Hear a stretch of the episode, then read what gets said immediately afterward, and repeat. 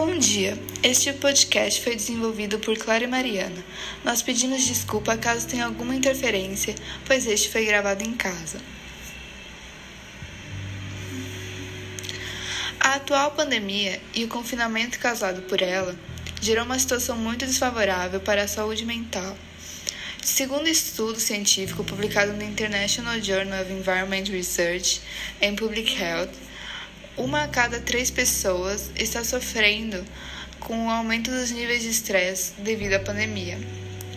Há diversas variáveis envolvidas nisso: solidão, falta de contato e ansiedade são algumas, ainda que nem todas estão necessariamente ligadas ao isolamento.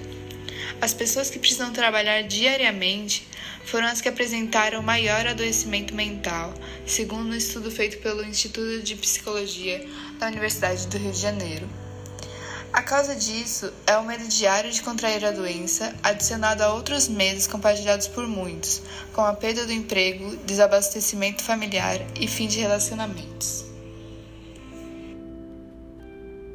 Você sabia que durante momentos como isolamento social e distanciamento das pessoas, a sensação de medo pode se tornar muito mais intensa? Podendo provocar depressão, alcoolismo e até suicídio.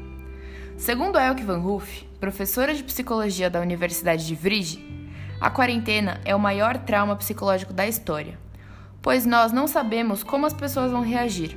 Muitas empresas foram à falência e existe um terço da população mundial confinada.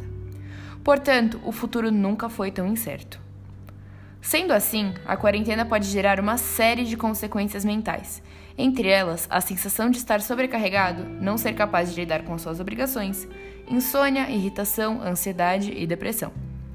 E agora, ouvinte, eu te pergunto: como cuidar da saúde mental em tempos de isolamento social?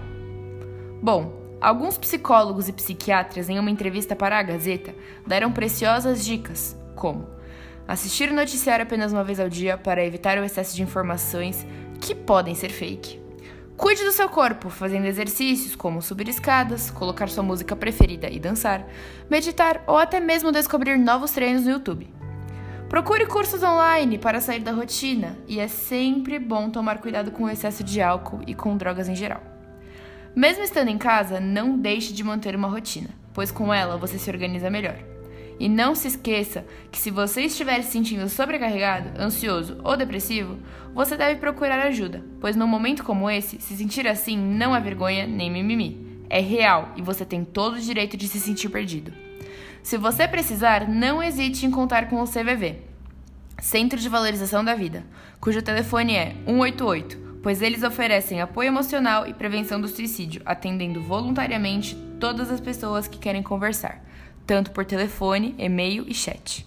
E lembre-se, nunca é tarde demais para buscar ajuda. Não desista. Obrigada. Esse foi o nosso podcast.